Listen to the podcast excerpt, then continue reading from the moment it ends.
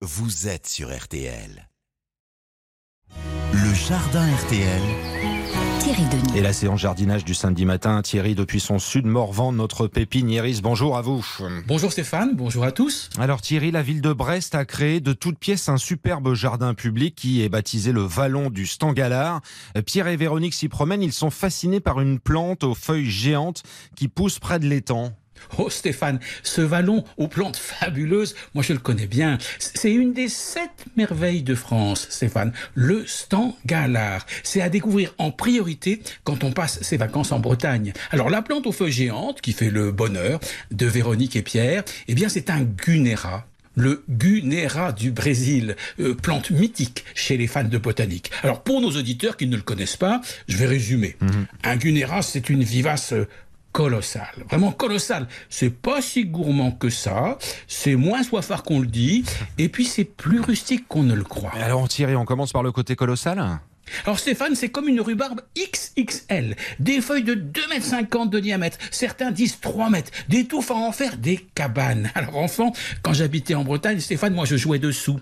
Les fleurs sont comme de gigantesques cônes de pin, c'est un des musts, des beaux jardins de Bretagne, de Normandie, euh, du Pays Basque, mais j'en connais aussi de somptueux au Parc Floral de Paris. Et pour être aussi grand que, que ça, il faut quand même le nourrir beaucoup, non?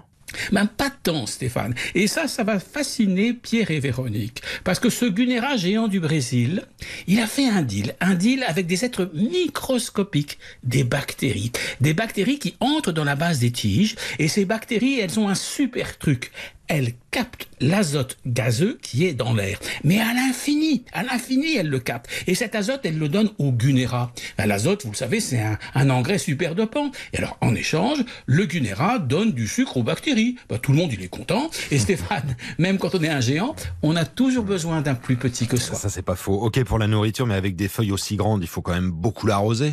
Oui, oui, et puis, non quand même. Parce que si Véronique et Pierre plantent leur Gunera en plein soleil, oui, là c'est une pompe à flotte, euh, surtout une journée comme aujourd'hui, pendant la canicule. Hein. Mais, mais en fait, au Brésil, ce Gunera du Brésil, il pousse surtout dans des sous-bois, donc sans soleil, à l'ombre, et comme il n'est pas déshydraté du matin jusqu'au soir par la canicule, eh bien, il boit moins. Alors, mon conseil, on le plante à l'ombre d'un mur, au nord de la maison, et puis l'arrosage, ce sera plus vraiment un problème. Et le froid, Thierry, c'est pas un souci, il fait chaud au Brésil, hein Oh, bah, le, le petit gelé, ça, ça lui fait pas peur. Et même les grosses, si on le protège. Alors Stéphane, moi j'ai un superbe Gunera dans le Morvan, planté au pied tout simplement de mon four à pain, côté nord. J'attends que les premières gelées de novembre sèchent les feuilles géantes.